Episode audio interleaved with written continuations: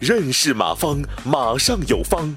下面有请股权战略管理专家、泰山管理学院马方院长开始授课。还有一个万科是谁的？嗯，包括前一段时间的，万宝之争的时候，我们很多人说王石耍流氓。嗯，你为什么不听股东大会的？你就一打工的，让你走你走。嗯，万科是大股东的。但问题，你从现在这个年，现在这个局面，你会发现。其实是王石赢了，那我们就要反思一个：为什么这么多大股东干不掉王石？那万科真的是谁的？为什么王石赢了？这是我们要去思考的。为什么是这样？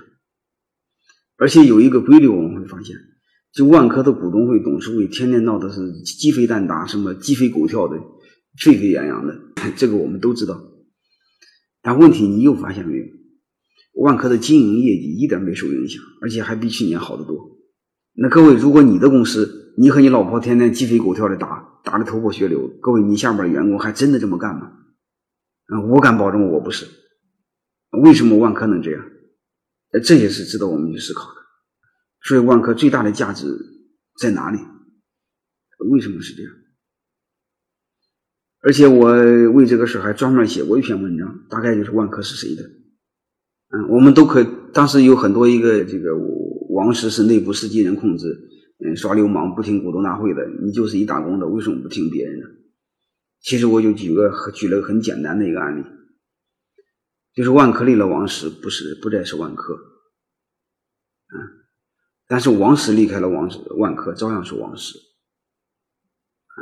你会发现王石还没离开时候，很多猎头公司都开始挖的，很多人都开始投资让成立房地产公司。那个，如果王石真敢、真想干的话，三五年之后，他可以再造第二个万科。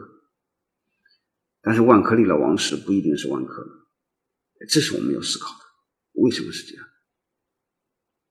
啊，所以这些背后我们要去思考什么在起作用。所以我简单的提了提，嗯，不是股份，也不是权利，我更多的谈到的是责任，是信仰，是血统，啊，骨子里那种责任。还是本能的那种责任啊，就像母亲照顾孩子那种本能，而且这不是创始人一个人，甚至是创始人家族，呃，这种责任感是没法替代的啊，这是我个人的分析。感谢收听本次课程。如您有更多股权问题，请微信搜索“马上有方”官方公众号。泰山管理学院自二零零七年起开设股权管理课程，每年有上万名企业老板学习和实践泰山股权管理法。泰山股权管理课程激活团队，解放老板。